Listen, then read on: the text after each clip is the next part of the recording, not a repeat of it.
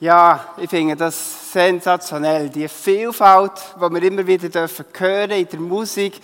Wunderbar talentierte äh, Instrumentalisten. Zum Teil ältere Lieder. Am anderen Sonntag wieder ganz neue, ganz frische Lieder. Eines mit einem Philharmonika-Konzert ähm, und eines mit der U2-Band. Immer wieder ein bisschen anders. Ah, der wissen noch gar nicht, was U2 ist, aber ist ja gleich. Ähm, wir, start, wir starten heute in die Serie Kirche, nein, danke. Oder warum sie doch eine Option ist. Und Kirche, nein, danke, das hast du wahrscheinlich nicht gesagt, sonst wärst du nicht hier.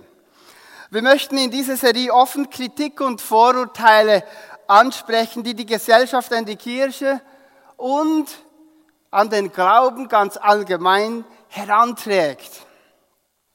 Für manche Kritik ist die Kirche wirklich selbstverantwortlich. Denn in der Vergangenheit wurde im Namen der Kirche wurden wirklich abscheuliche Dinge getan. Menschen wurden von Vertretern der Kirche verletzt, einige sogar misshandelt, andere wurden durch die Kirche selbst unterdrückt und sogar ausgebeutet. Und bis heute, im Jahr 2022, werden mit dem Segen von einzelnen Kirchen brutale Kriege geführt. Kann das mit den Aussagen der Bibel übereinstimmen? Andere Vorurteile gegenüber Kirchen oder Freikirchen hingegen beruhen auch viel Unwissen, nicht selten auch Unverständnis und mangelndes Einfühlungsvermögen in die Herzensanliegen der Gläubigen und das, was ihnen wichtig ist. Ihre Anliegen sollte man doch auch in einer liberalen, liberalen Gesellschaft respektieren können. Und ich glaube, dass ohne dass man gleich als Verschwörungstheoretiker abgestempelt wird, ich glaube, dass man der schweizerischen Gesellschaft eine undifferenzierte Leichtgläubigkeit vorwerfen darf. Eine Leichtgläubigkeit gegenüber den nach reißerischen Schlagzeilen heischenden Medien. Bad and dirty news sells. Und scheinbar auf fanatische Gläubige einzudreschen, das ist im Moment auch sehr hoch angesagt. Die Tendenz ist im Moment äußerst kirchenkritisch. Man scheint da ungleiche Maßstäbe anzulegen. Und, aber damit möchte ich wirklich keineswegs die Unterdrückung und die Manipulation einiger Extremisten verteidigen. Wirklich nicht. Aber wir müssen die einzelne Tat oder die Taten unterscheiden von, der, von dem unberechtigten, äh, unberechtigten Trend, eine ganze Gruppierung der Gesellschaft einfach so zu marginalisieren und unter Generalverdacht zu stellen, egal zu welcher religiösen Gruppe sie zählen.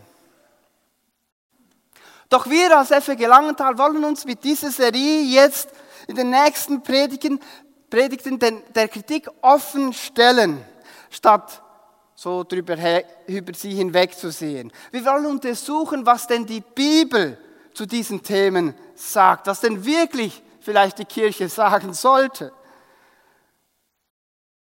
Vorurteile bleiben so lange bestehen, wie man sich nicht selbst ein eigenes Urteil gefällt hat, indem man auf die Personen zugeht, mit ihnen spricht und sich mit ihren Themen auseinandersetzt. Und das haben wir ganz schön gesehen da in diesem Theater. Wie, wie da Vorurteile mitspielen. Sensationell war das, wie das in der Mutter ja gezeigt wurde. Dafür, dass sie noch nie in einer Kirche war, wusste sie kein viel über Kirche. Also sie hatte ganz ein genaues Bild davon.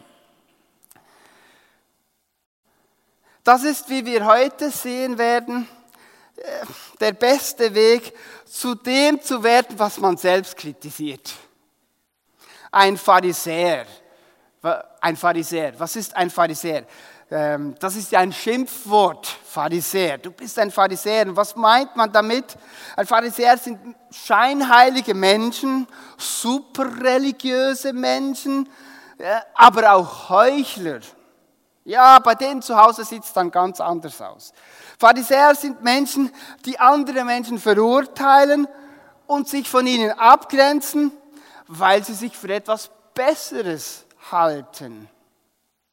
Und ich denke, in diesem Text, den wir heute lesen werden, in Matthäus 15, werdet ihr ganz schnell erkennen, welche Haltung diese Pharisäer hatten. Matthäus 15, Vers 1 möchte ich lesen. Ich lese aus der Hoffnung für alle. Ja, vielleicht sagt dir der Text nicht gleich sofort etwas, sei geduldig. Vielleicht kommt am Schluss doch noch etwas Gutes dabei raus. Kurz darauf kamen einige Pharisäer, da sind sie wieder, und Schriftgelehrten gehörten alle zur selben Gruppe aus Jerusalem zu Jesus und fragten, Tja, weshalb befolgen äh, deine Jünger unsere Traditionen nicht? Sie, sie waschen sich nicht einmal die Hände vor dem Essen. Jesus fragte zurück, und weshalb brecht ihr mit euren Vorschriften die Gebote Gottes? So lautet ein Gebot Gottes, ehre deinen Vater und deine Mutter. Wer seinen, seine Eltern verachtet, der soll sogar sterben. Ihr aber sagt, wenn jemand seinen hilfsbedürftigen Eltern erklärt, dass er ihnen nicht helfen kann, weil er sein Vermögen, Vermögen dem Tempel vermacht hat, dann hat er nicht gegen Gottes Gebot verstoßen. Hm. Damit setzt ihr durch eure Vorschriften das Gebot Gottes außer Kraft. Ihr scheinheiligen Heuchler, sagt Jesus. Jesaja hat ganz richtig, das war ein Prophet, ganz richtig von euch gesprochen. Diese Leute können, können schön über Gott reden, aber mit dem Herzen sind sie nicht dabei. Ihr Gottesdienst ist wertlos, weil sie ihren menschlichen Geboten als Gebote Gottes ausgeben. Dann rief Jesus die Menschenmenge zu sich, hört, was ich euch sage und begreift es doch. Nicht, was ein Mensch ist, macht ihn unrein, sondern das, was er denkt und das, was er redet. Da traten die Jünger näher zu ihm und sagten, hm, weißt du, Jesus, dass, die Pharisäer, dass du die Pharisäer verärgert hast? Und Jesus antwortete ihnen, jede Pflanze, die nicht von meinem himmlischen Vater gepflanzt worden ist, wird ausgerissen. Lasst euch nicht einschüchtern von diesen Religiösen. Sie wollen Blinde führen, sind aber selbst blind. Sie werden zusammen mit den Blinden, die sie führen wollen, in den Abgrund stürzen. Da sagte Petrus, das haben wir nicht verstanden. Und Jesus sagte, selbst ihr habt es noch nicht begriffen? fragte Jesus. Versteht ihr denn nicht, dass alles, was ein Mensch ist, zuerst verdaut wird und dann ausgeschieden wird? Das ist ein Kreislauf. Aber böse Worte kommen aus einem bösen Herzen. Und sie benutzen, beschmutzen den Menschen, der sie ausspricht. Aus dem Herzen kommen böse Gedanken, die dann Mord, Ehebruch, Unzucht, Diebstahl, Lüge und Verleumdung führen. Durch sie wird der Mensch vor Gott unrein, nicht durch das, was er ist, ohne sich vorher die Hände gewaschen zu haben. Ihr seht in diesem kurzen Text aus der Bibel, sorry, was für eine elitäre Truppe diese jüdischen Religiösen von damals waren. die sind aus der Religion entstanden, entsprungen, die Pharisäer. Und sie nutzten die Religion, um ihre Machtansprüche und ihre menschenverachtenden Gesetze zu legitimieren. Ist das denn nicht der Beweis, dass Religion der Ursprung allen Übels ist? Ja, es steht ja scheinbar sogar in der Bibel, denn Jesus kritisiert selbst die Religiösen. Zum ersten Mal hörte ich diesen Vorwurf, als ich 20 Jahre alt war. Den Vorwurf, dass Religion, Religion böse ist. Ich wollte als Velokurier in Basel arbeiten und ich hatte mich beworben. Der Chef der Firma hat, war so ein cooler, lässiger Typ, äh, hatte langes zusammengebundenes Haar und er trug selbstgemalte Batik-T-Shirts so ein typischer Hippie, dachte ich hier, äh, um nochmal so, so richtig Stereotypen zu befeuern, in denen wir heute immer noch widerstehen. Und als ich bei meiner Vorstellung dann auch erwähnte, dass ich Christ sei, schaute er hellhörig auf und fragte mich, wie kannst du hinter einer Religion stehen, wo im Namen der Kirche Christen so wie du andere Menschen umgebracht haben? Wie kannst du dahinter stehen, dass Priester und Missionare unter der Schutzmacht von christlichen imperialistischen Weltmächten Menschen anderer Religionsgruppen unterdrückt und zwangsbekehrt haben? Ich, ich war ganz paff. Eigentlich sollte es Vor Vorstellungsgespräch werden. Jetzt wurde es zu einem Tribunal und ich war damals äh, ziemlich unsicher und ich habe irgendwas gestammelt. Ich weiß nicht was. Ich glaube, es war so irgendwie, ja, die glauben vielleicht nicht wirklich an den Gott der Liebe oder irgend so was Ähnliches. Doch er konnte nicht verstehen, warum ich hinter so etwas stehen konnte. Und obwohl ich dann für den Velokurier ein halbes Jahr arbeiten durfte, war eine total spannende Zeit. Aber der Chef schaute von da an immer etwas so belächelnd mich an, wenn er mich traf. Für ihn war Religion der Ursprung allen Übels. Das ist ja nicht neu. John Lennon hat es ja schon beschrieben in seinem Lied Imagine. Vielleicht kennt ihr das. Es steht da. Zusammengefasst sagt er, hätten wir keine Religion, dann würden wir im Frieden leben. Imagine there's no heaven. It's easy if you try. No hell below us, da kommen wir dann noch in einer anderen Predigt drauf. Above us only sky. Imagine all the people living for today. Imagine there's no country. It's easy, it isn't hard to do. Nothing to die or kill for. And it comes. And no religion too. Imagine all the people living life in peace. Leben in Frieden, wenn es keine Religion gäbe. Und äh, John Lennon hatte das nicht selbst erfunden. Äh, die wichtigsten Religionskritiker waren Freud, Marx und Nietzsche. Und vielleicht sagen dir diese Philosophen gar nichts. Und wenn du an Philosophie in der Schule denkst, dann schaltest du gleich ab. Aber ich denke, ihre Kritik wirst du verstehen. Für Sigmund Freud ist Religion eine Form, sein eigenes Verhalten vor den Menschen zu rechtfertigen. Menschen sind religiös, weil sie ihre guten Taten, oft aber auch sogar ihre schlechten Taten äh, vor anderen Menschen rechtfertigen wollen. Und als Folge dieser Rechtfertigung entsteht dann oft auch Angst. Ach, Angst, ich könnte etwas falsch machen. Angst, ich könnte etwas tun, was religiös nicht akzeptiert ist. Angst, sich mit der Religion nicht rechtfertigen zu können und dass man dann von den anderen verurteilt wird. Und die Pharisäer taten genau das, sie nutzten die Religion, um ihre eigenen Gesetze die sie gemacht haben, zu rechtfertigen, um die Gesetze, die Gott eigentlich gegeben hatte, zu umgehen.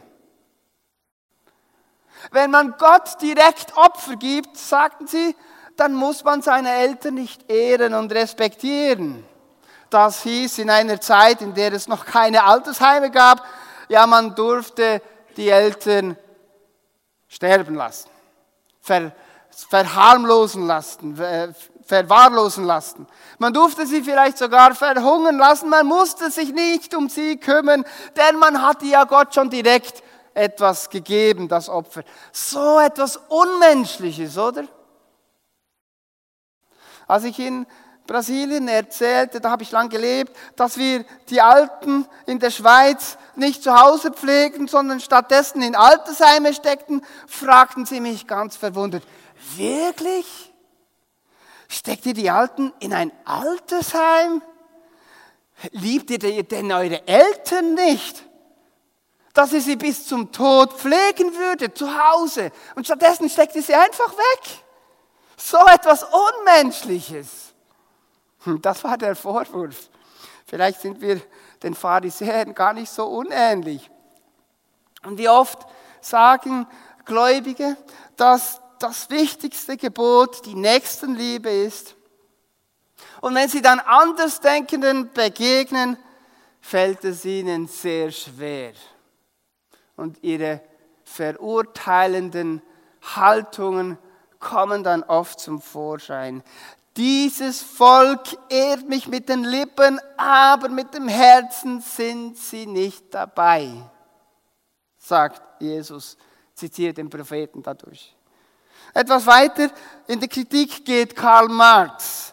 Für Marx war die Religion eine Institution, die die Unterschiede zwischen den Klassen etablierte, zwischen den sozialen Klassen.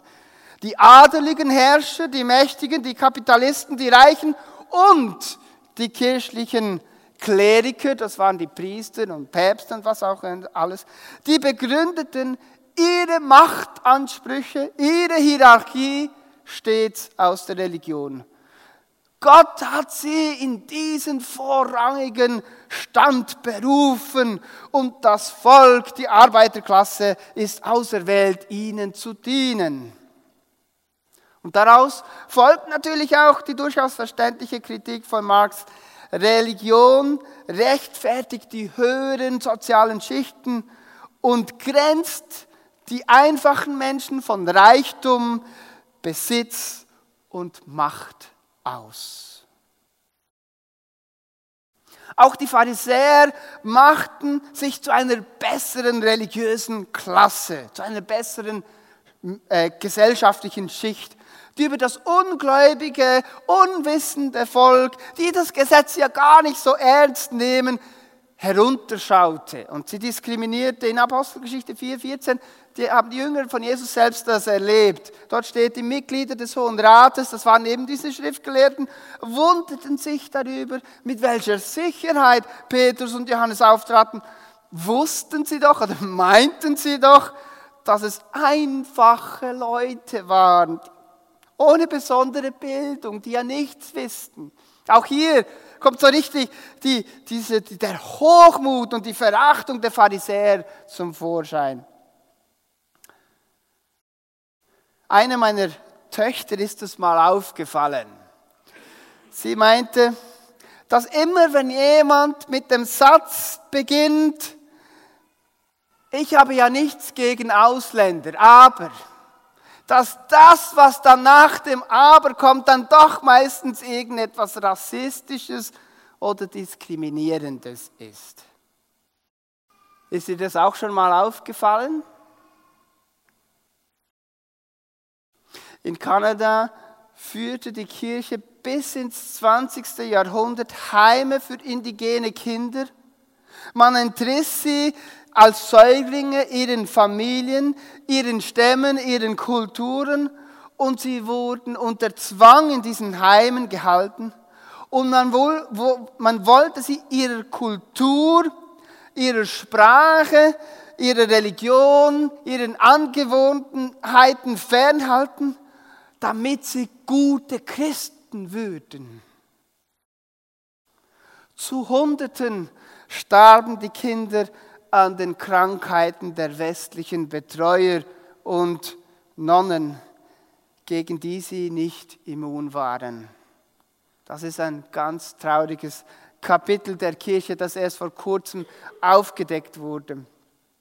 Die schärfste Kritik kommt aber, wie könnte es anders sein, von Nietzsche. der auch ein Buch geschrieben hat, der Antichrist.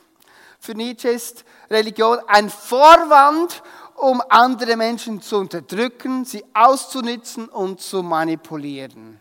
Und leider passiert auch das immer wieder durch religiöse Gurus, wie etwa Ivo Sasek, da hat jetzt gleich in dem SRF mehrere äh, Dokumentationen darüber gesehen. Er sah sich in derselben Linie wie die Propheten Mose, die Propheten Jesus, Martin Luther und dann er.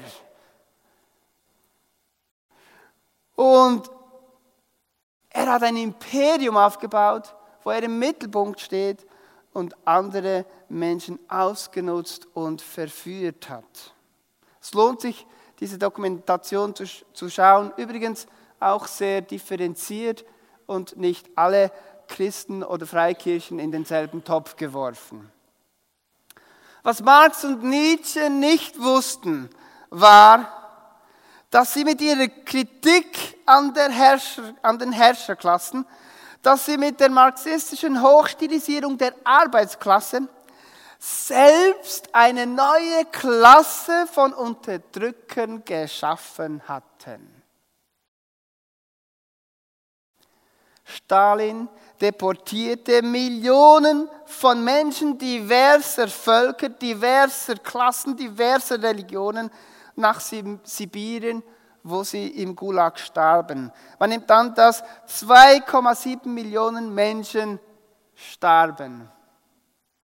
Durch seine Kulturrevolution ermordete Mao Zedong in China in den 60er und 70er Jahren bis zu 20 Millionen Menschen, nur weil sie zum Bürgertum gehörten, Traditionalisten, Lehrer oder Christen waren.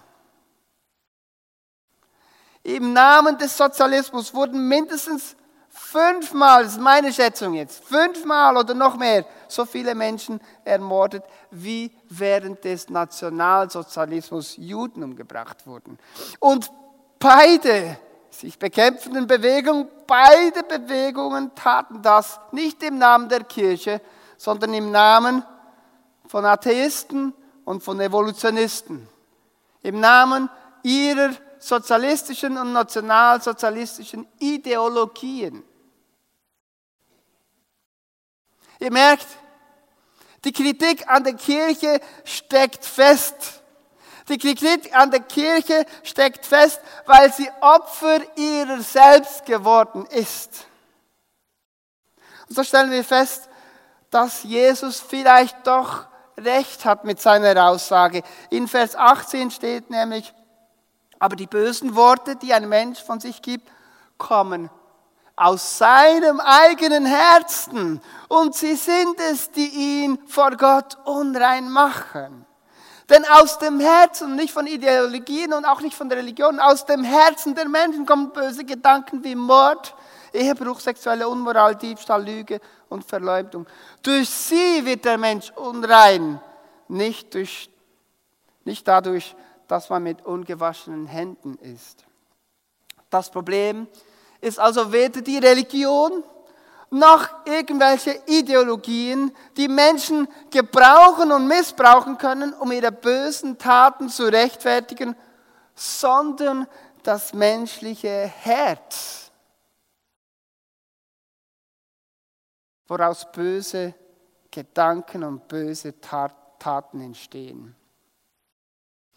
In dieser Hinsicht tun uns die Filme von Marvel und DC einen großen Gefallen, denn sie beschreiben genau diesen ambivalenten Zustand des menschlichen Herzens. Superman vernachlässigt seine Pflichten, anderen Menschen zu helfen, weil er seine Liebe des Lebens, Lois, retten will. Und es gibt wohl keine Heldenfigur, die nicht auch schon mal böse geworden ist. Und es gibt keine Figur, die vielleicht nicht auch eine dunkle Seite gezeigt hat. Und es gibt auch keinen Bösewicht, der nicht einmal gut war und aus irgendeinem nachvollziehbaren Grund scheinbar böse geworden ist. Und scheinbar ist schon ein Film in der Mache, wo Superman böse wird. Er ist zwar gestorben, ich weiß nicht, wie er wiederkommt, aber ist ja egal. Das heißt, wenn wir uns verändern sollen, dann gibt es weder eine Ideologie noch eine Religion, die unser böses Herz verändern kann. Religion kommt vom Wort relegere, das ist lateinisch und heißt gewissenhaft beachten. Und bei jeder Religion geht es darum, dass man die religiösen Vorschriften ganz genau und gewissenhaft beachtet, damit man die Götter gütig stimmt. Das Wort Religion selbst impliziert also, dass irgendein Bruch zwischen den Menschen und den Göttern besteht. Das ist es, was die Bibel, was Jesus ein böses Herz nennt. Oder manchmal auch Sünde. Religion ist nun der menschliche Versuch, diesen Bruch mit guten Taten zu überwinden, um in Verbindung mit Gott zu gelangen, um diese Verbindung mit den Göttern wiederherzustellen. Techniker müssen immer gleich bereit sein, um mich abzustellen, wenn ich da huste.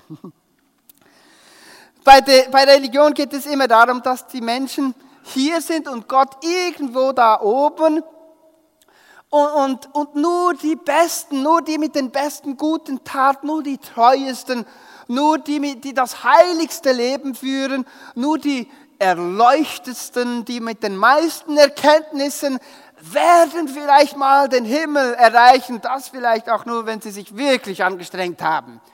Das ist Religion. Und damit wären wir wieder bei der Diskriminierung und Bevorteilung der Starken und wir würden wieder der Kritik recht geben, diese Philosophen. Doch Jesus sagt was ganz anderes.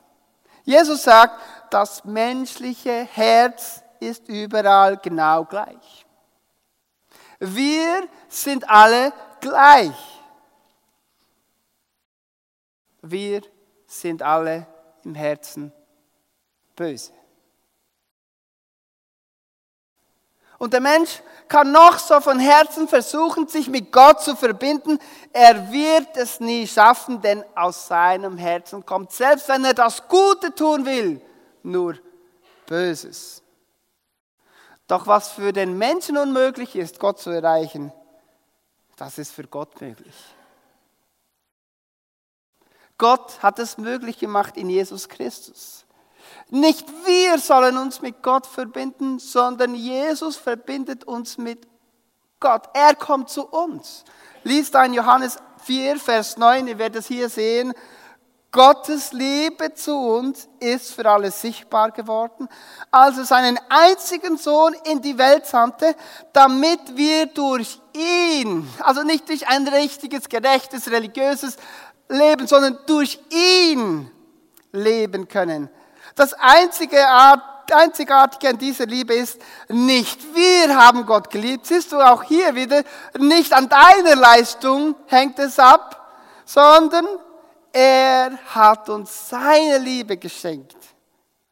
Er gab uns seinen Sohn, der alle Sünden auf sich nahm und sie gesühnt hat. Gott, Jesus, Gott hat Jesus selbst in diese Welt geschickt, damit wir durch ihn leben können. Nicht wir müssen in Verbindung mit ihm treten. Nein, dieser Gott tritt in Verbindung mit uns. Er kommt herab. Und er hat am Kreuz für unser böses Herz bezahlt. Nun liegt die Güte nicht mehr in unserem Herzen, sondern die Güte liegt in Jesus, der uns in unserem Herzen wohnt. Wahre Gleichberechtigung also, wahre Gleichheit ist, ist erst dann möglich, wenn wir alle unseren eigenen Bankrott vor Gott anerkennen.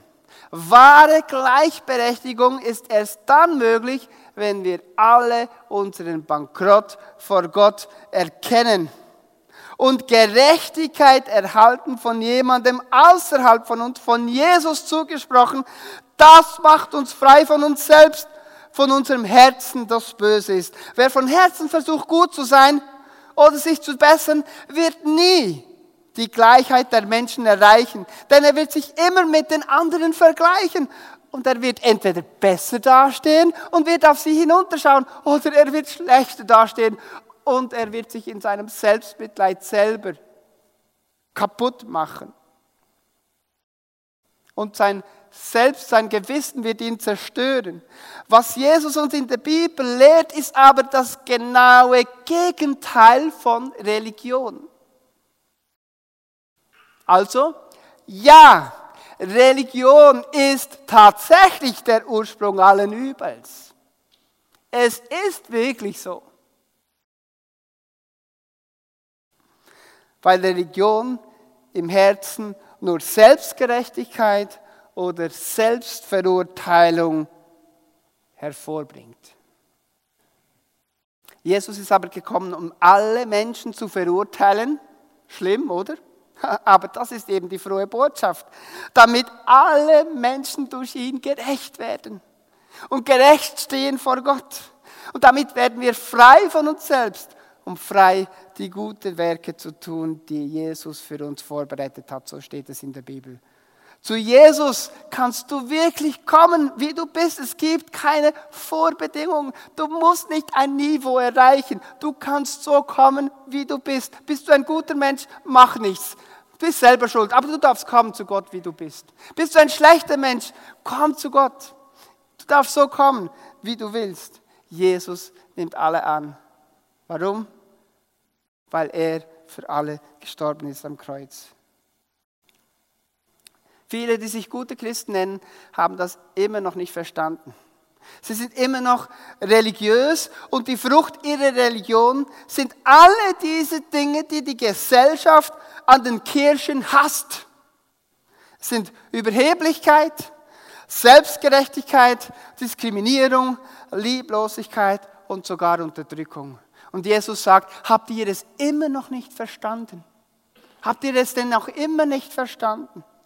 Aber Jesus will dein steinernes Herz ersetzen mit einem Herzen, das demütig ist, geduldig und liebevoll und selbst gegenüber den schlimmsten Verbrechen.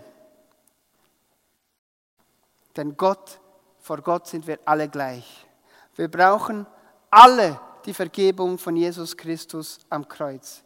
Vielleicht hat dir jetzt der letzte Teil dieser Predigt nicht mehr so viel gesagt, du hast vielleicht nicht so gut verstanden, dann möchte ich dich auffordern, nur etwas zu tun, etwas ganz, ganz Einfaches. Sprich mal mit Gott und sag mal so, lieber Gott im Himmel, zeig mir, was in meinem Herzen ist. Liebe Gott, zeig mir, was in meinem Herzen ist. Das ist der erste Schritt, den, zu dem uns Jesus heute auffordern. Was ist in deinem Herzen? Amen. Wir wollen als